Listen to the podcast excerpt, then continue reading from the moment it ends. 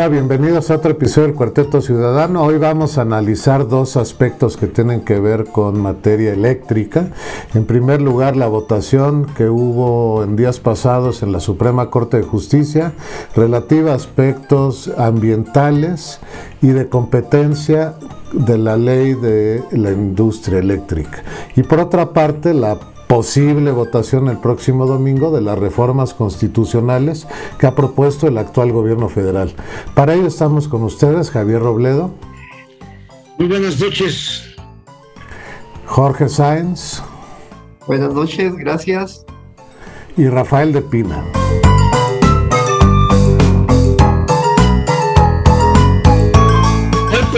Este grupo lo había previsto ya en anteriores eh, comentarios acerca de cómo iba el camino de la reforma propuesta por el presidente.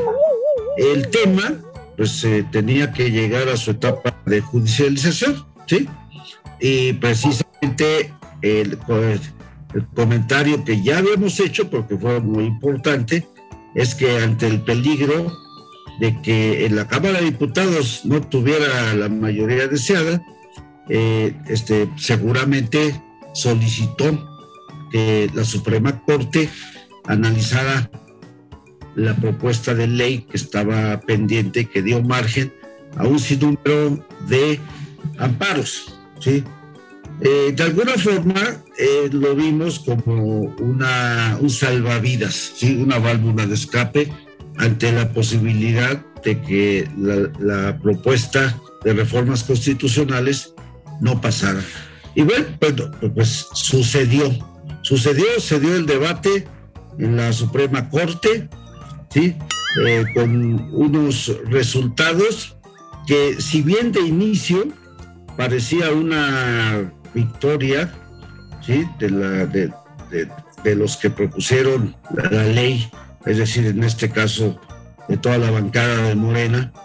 Eh, al final, después de, cierto análisis, eh, ya de la gente que sabe de estos elementos jurídicos, eh, pues no, no fue así. finalmente se dio una especie de empate técnico, ¿sí? Porque si bien no ganaron el que se declarara inconstitucional la propuesta, ¿sí? Pues tampoco se dio lo contrario, ¿sí? Eh, y, a este respecto vamos a tratar de explicar brevemente, aunque no seamos abogados, en qué consistió esa situación. La situación es que de 11 ministros, ¿sí? Al final cuatro eh, votaron precisamente por la constitucionalidad de la propuesta de ley y siete no.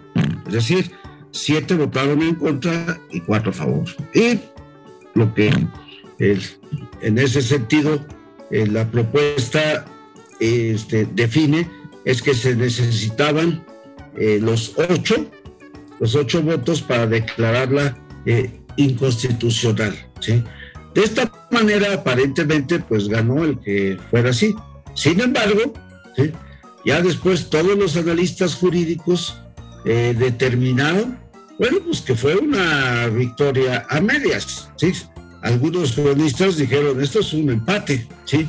Algunos otros dijeron, pues las cosas siguen igual. Entonces, eh, de, alguna manera, eh, ¿qué sucede? ¿Cómo lo interpretamos aquellos que no somos especialistas jurídicos? Bueno, pues que el tema fundamental, que eran los amparos de todos los eh, clientes eh, del, servicio, del servicio de energía eléctrica que estaban amparados contra las modificaciones de la ley, pues no se pueden eliminar. O sea, los, los amparos siguen, ¿sí? Entonces, el, el resultado es que no hay esa parte de que la aplicación de la ley este, ya determine, más que en algunos artículos, que probablemente sí procedan, pero acotando que de, de, todas maneras son sujetos de amparo. Les voy a poner un ejemplo muy simple, muy sencillo. un productor independiente de energía que tiene en su contrato el hecho de que él tiene que ser despachado como sea. Por otra parte, la ley dice que ahora el SENACE ¿sí? Eh, es el que eh, decide que entre primero ¿sí? el despacho propuesto de la ley. Bueno, eh, ¿eso a qué, está, a, qué, estaría sujeto? Pues a que los productores independientes también se pueden amparar ¿sí? contra esa, esa parte de ejecución de la ley. ¿sí? Entonces, no deja de ser una herramienta que da margen a otra etapa que también aquí comentamos y que este, seguramente cada vez nos acercamos más. Y es que esta reforma va a pasar a una etapa de litigios, tanto nacionales como internacionales. Por lo menos así parece ser, porque eh, la siguiente eh, etapa que vamos a comentar, y yo creo que sería buena en una segunda parte, es qué está pasando eh, con la discusión de la propuesta de las reformas constitucionales en la Cámara de Diputados. Eh, nuestro presidente no da un paso sin guarache. Él trae un cronograma mental y un programa prácticamente institucional que nada más él comprende porque está basado en acciones dictatoriales. Y cuando retomó el tema este de lograr la constitucionalidad de la ley de la industria eléctrica que se va a votar el próximo domingo, él primero exploró con los 11 ministros, teniendo de ellos cautivos a cuatro, nada menos al presidente, cuyo voto es el definitivo, y a las tres personas que propuso para que ocuparan el cargo de ministro en sustitución de los que ya fueron retirándose por jubilación o, o como en el caso de Medina Mora, que lo obligaron a retirarse, inventándole también casos de corrupción. Pero bueno, ese es otro tema, ¿no? Eh, sin embargo, quienes tuvimos la oportunidad de escuchar y estar atentos en la manera en que se manifestaron los ministros, la ponente, que fue la que propició que se llevara a la mesa este caso de manera urgente, eh, pues es la última ministra que propuso el presidente y lamentablemente qué feo que un jurista, una persona donde en teoría está el máximo conocimiento jurídico de la nación, se preste de una manera pues llamémosle servil, a atender las instrucciones que le da el presidente. Entiendo que hay líneas de institucionalidad, pero líneas de ese servilismo tan vulgar como que considero que un ministro no debería de tener ese perfil.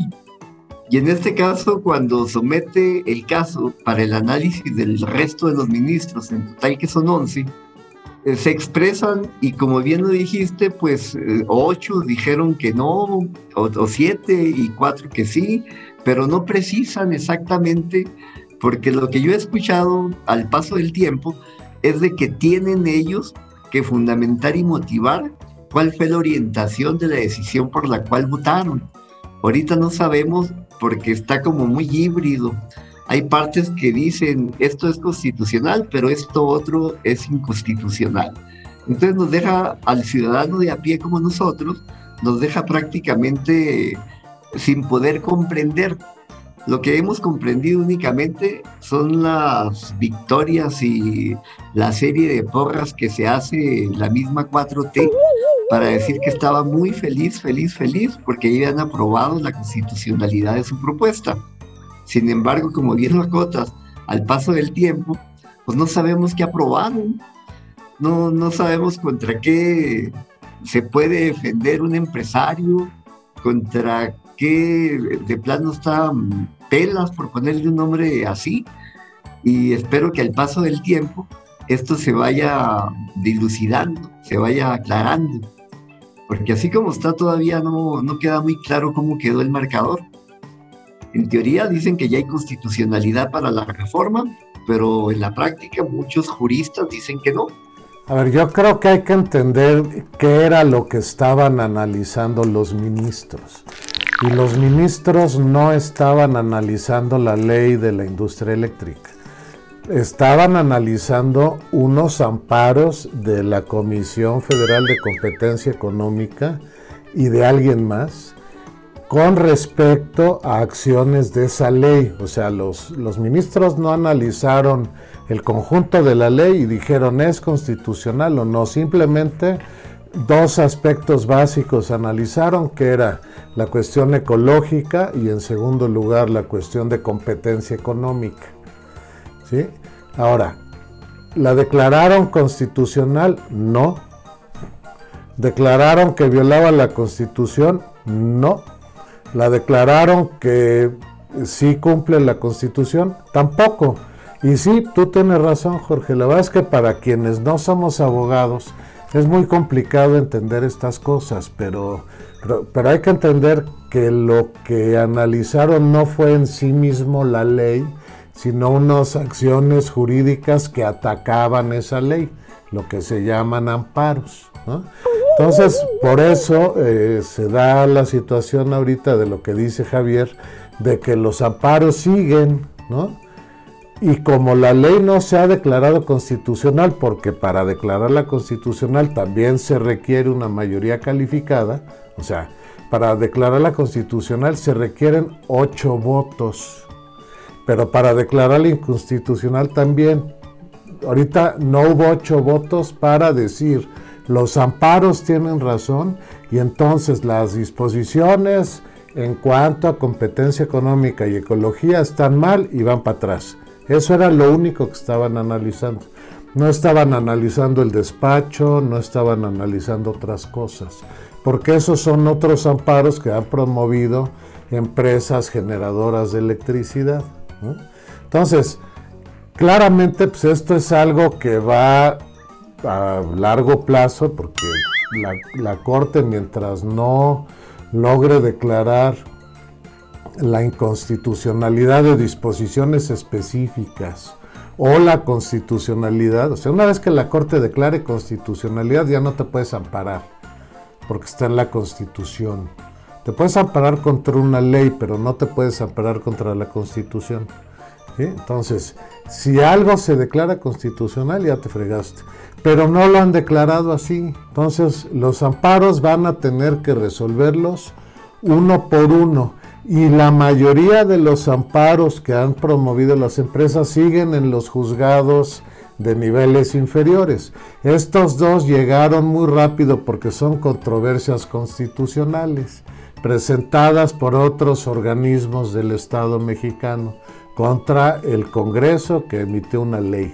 Entonces, pues es bastante peor el rollo que traemos que lo que eh, nos han dicho. Claro, los propagandistas natos como López Obrador, pues cantan que es una gran victoria y los propagandistas del otro lado dicen que no, que es una victoria de ellos. La verdad es que prácticamente todo sigue igual, ¿no? porque no hubo una definición de si es o no es que afecte la competencia económica. Ahora, tú dices, ya se dio la sesión y no nos enteramos. Bueno, hoy me explicaba un abogado con el que desayuné que nos falta ver lo que es la parte burocrática de la Corte respecto a esa sesión, en lo que ellos llaman el engrose del expediente. ¿no? Donde se va a publicar pues todo lo que cada ministro dijo, bla, bla, bla. Y ahí tal vez entendamos un poquito más de lo que se dijo. Entonces esto la verdad es que no cambia absolutamente nada para efectos prácticos. Ni es un triunfo para el observador, ni es una derrota clara contra las disposiciones de la ley. Me quedo con lo que comentas acerca de la propaganda. Efectivamente, para mí se me hace un ejercicio propagandístico de, la presidencia y la 4T de influir en aquellos legisladores que estaban esperando que se pronunciara la Corte para ver si lo que iban a votar estaba acorde a derecho o no. Y él por eso precipitó que de manera urgente fuera casi de fact track, como le llaman, de inmediato, el, el tomar una decisión. Y él se la, ha pasado caraqueando, diciendo que ya lograron la constitucionalidad para que la ley de la industria eléctrica no tenga obstáculos. Y, pues, no. y si vamos posteriormente a, a, seguir con el cronograma de acciones que tiene este señor, como decía al principio, que no un pase sin guarache. Sí, el tejido fino vino precisamente después de que se emitió, de que todo el mundo conocimos cuál había sido la resolución, ¿sí? Y empezó a haber cuestionamientos hasta de la manera de contabilización, ¿sí? Eh, siguiendo con lo que comentó Rafa, de que los dos temas principales, precisamente la competencia económica y la parte climática, este, resulta que el eh, ministro Ortiz Mena, en uno de los casos votó a favor y en otro en contra. Entonces, eso lo hicieron notar, ¿sí? Y entonces muchos eh, analistas jurídicos dijeron, espérate, eso está mal, ¿sí? Y este, eh, uno de las, de las mejores analistas jurídicas, que es Ana Laura Magaloni, hizo, hizo notar esto desde un principio. ¿sí? Dijo, algo está mal en la contabilidad de los ministros. ¿sí?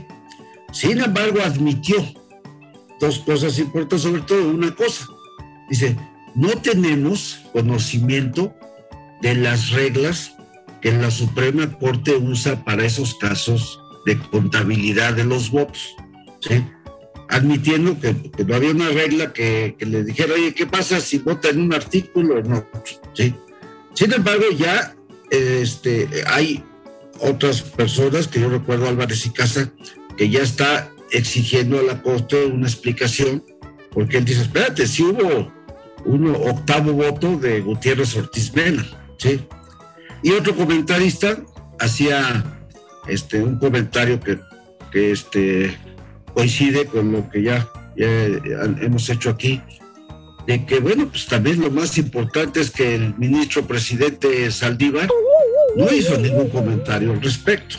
Es decir, se quedó callado y lejos de eso, pues dio su voto a favor de no, no declararle inconstitucional, ¿sí? Entonces ya son parte de, complemento de ese tejido fino de lo que pasó en la Corte. Y actualmente, a la, fecha de hoy, todavía pues sigue habiendo controversias acerca y sobre todo de precisamente de la manera que se contabilizaron los votos del ministro eh, Gutiérrez Ortiz Mena.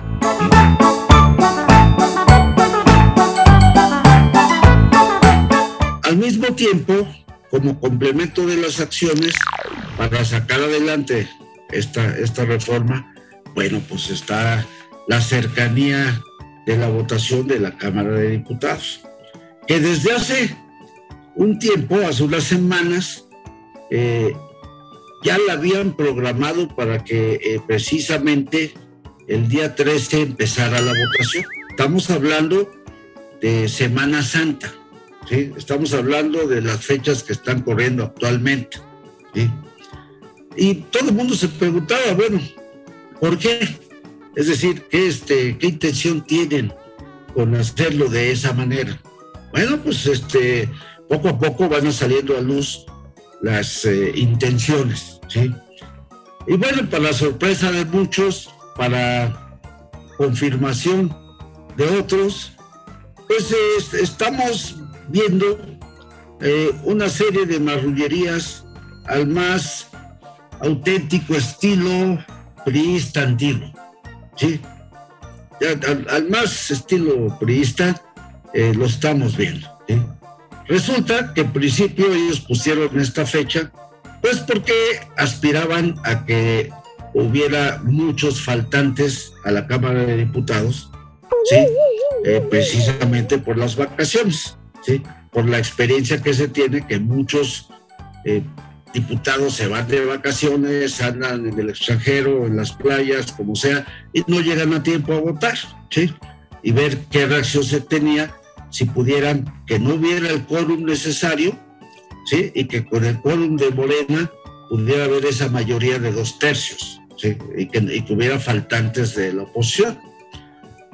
Afortunadamente, pues, no se dio, la oposición se, se dio cuenta eh, y después, como un segundo acto, eh, también marrullero, empezaron a citar a todas las huestes, los operadores eh, de campo, a que hicieran manifestaciones en la Cámara de Diputados. Lo cual, pues ya, ya es otro, otro extremo, otra marrullería este, típica, ¿no? Y dedujeron que lo que se trataba era de obstruir la entrada a los diputados, ¿sí? Es decir, que pudieran ser selectivos de que este es de Morena, pasa tú, no eres de la oposición, eres traidor a la patria, etcétera, tú te quedas afuera, ¿sí? Y con eso, con el apoyo del, pueblo bueno, ¿sí? Eh, ellos pudieran disminuir el quórum de la Cámara de Diputados. Bueno, pero marrullería no, no, puede haber. Afortunadamente los diputados de la oposición eh, se dieron cuenta y decidieron inclusive irse a ir a la Cámara para evitar eso. ¿sí? Bueno, pues la última medida que estamos viviendo ahorita pues es que se fueron hasta el domingo. Estamos hablando ya del, del, domingo de Semana Santa. ¿sí? Entonces, eh, también un poquito yo creo que no les quedó más que apostar a ver si algunos todavía faltaban pero ya difícilmente creo que de todas formas el domingo logren juntar así gente que pida el paso y que además ya también declaró la oposición que ya este, iban a irse a dormir desde el sábado para tratar de evitar esa condición. Además de eso, ya hablando un poquito del aspecto político, pues ya un diputado priista se a favor de eh, de la propuesta de Morena. Uno, esperemos que sea el único. Y por otro lado, el comentario que, este, que quiero hacerles es que yo durante mucho tiempo no dudé de que el PRI era el partido bisagra. Siempre pensé y lo he pensado que ese es el que podían, eh, digamos, eh, coquetear y poder dar el albazo hacia, hacia Morena. Sin embargo, también reconozco que a, unos días de la votación, pues este Alito Moreno ha sido muy definitorio y ha dicho en entrevistas de todos lados que ellos van a votar en contra. Pues yo veo desde ese punto de vista a la oposición bastante confiada en que no va a pasar. ¿sí? Eh, tengo la impresión de que esta vez sí hubo un real pacto de que la, de que la reforma no pase. Eh, y también yo creo que muy motivados por un aspecto muy importante.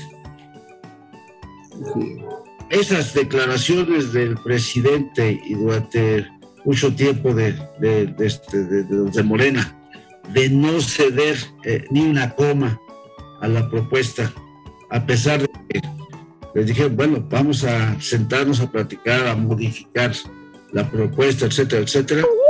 Yo creo que eso ya este, pasó. Y, yo sí, yo en lo personal sí creo que la reforma en estas condiciones, a unos días de que se vote en la Cámara de Diputados, si no se dan bloqueos de otra naturaleza, desde mi punto de vista no debe de pasar, no va a pasar. Y sobre todo me quedo con el regreso de vacaciones, como que le está apostando pues los, los de Morena, los de la 4T, que muchos eh, diputados del PRI, del PAN, de Convergencia, en esta época vacacional, aprovechen estos días de asueto. Al parecer, creo que no salieron muchos.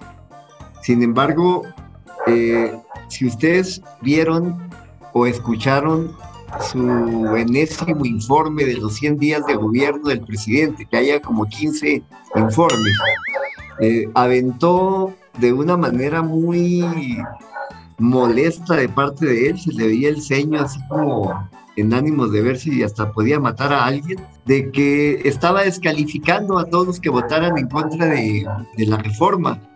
Prácticamente les estaba diciendo que eran traidores de la patria, no simplemente pues no personas que, estén de acuerdo, todo, acuérdense que todos los que están en contra de él pues prácticamente son enemigos a muerte de él. Entonces yo creo que sí siguen apostándole a que el domingo, que es el regreso de vacaciones, algunos diputados por ahí que andan despistadones se van a perder en el, en el camino o no van a llegar o se van a vender como lo que acabas de comentar, Javier, que un diputado campechano, por cierto, paisano de Alito.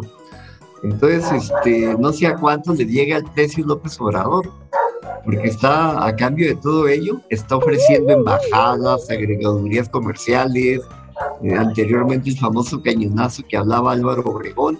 Aquí pues yo no sé si vaya a haber intentos de soborno a diputados. Recuerden que el soborno no propiamente se da en dinero, hay muchas formas de hacerlo.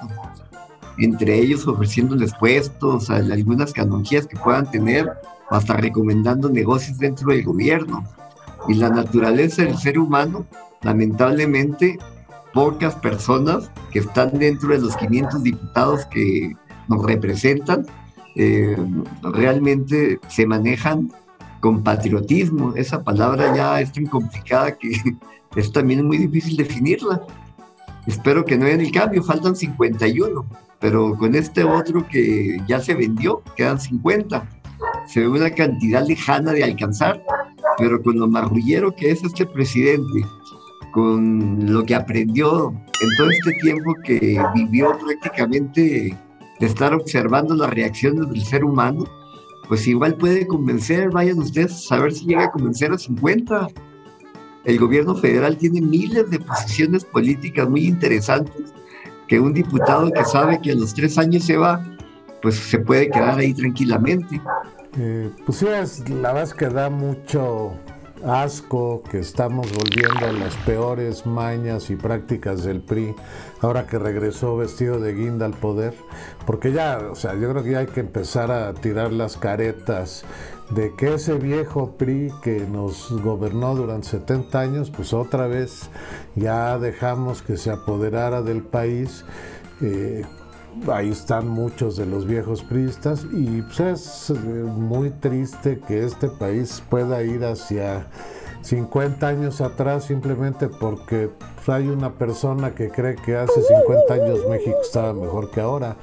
No, yo creo que los jóvenes le pueden creer, pero quienes vivimos esas épocas, pues francamente sabes que no eran épocas mejores, no había todo lo que podemos disfrutar como ciudadanos y como pobladores de México ahora, ¿no? Entonces a mí eso es lo que me, me desalienta mucho. Ahora, yo creo que la reforma como tal no va a pasar, pero queda claro que el Obrador va a seguir haciendo intentos por todos lados de tratar de hacer modificaciones y va a usar todas las veces que pierda las votaciones para acusarnos a sus opositores de traidores, vendidos, conservadores, que explotamos a los pobres, que los pobres están así porque nosotros tenemos su dinero y la situación del país pues se va a volver bastante más complicada. Tú mencionaste que ayer en su informe, yo por supuesto me niego a escuchar cualquier cosa que diga este cuate, pero eso de que está como loco y diciendo cosas muy agresivas, pues imagínate cómo va a estar en año y medio. Entonces, eh, se nos viene un futuro complicado y si logra empezar a corromper, amedrentar, convencer a diputados y senadores de que voten en sus proyectos, pues quién sabe a dónde vamos a ir a dar, ¿no? Sí, de que estamos ante una imagen eh, regresiva en todos sentidos a las viejas eh, prácticas, eh, sobre todo para gentes como los que formamos este grupo, que finalmente tuvimos la experiencia de vivirlo. ¿sí? Probablemente la gente joven que, que, no vivió esa época, pues desde luego no aprecie lo que nosotros en este momento hemos estado comentando, pero pues yo creo que todos eh, aquellos que comparten nuestros videos y que fueron de generaciones pasadas van a coincidir precisamente con, eh, con esto que estamos, estamos comentando, ¿no? Y desde luego que coincido también en que nos queda una tarea por desarrollar eh, muy fuerte y pues hay que seguir luchando porque esta regresión no se dé como aparentemente está llevándose a cabo. Eh, por último, agregar que ojalá los 500 diputados que van a votar el próximo domingo lo hagan a conciencia, lo hagan desde el punto de vista patriota que no se dejen comprar y que sean personas que estén convencidas, que se interioricen en lo que es la ley y sepan de lo que van a votar y no nada más a levantar el dedo, que es lo que ha caracterizado a los diputados de estas últimas bancadas, que siempre se van por línea. Ojalá no sea el caso y que sea un voto razonado y que sea pensando en México. Que no se dejen comprar simplemente.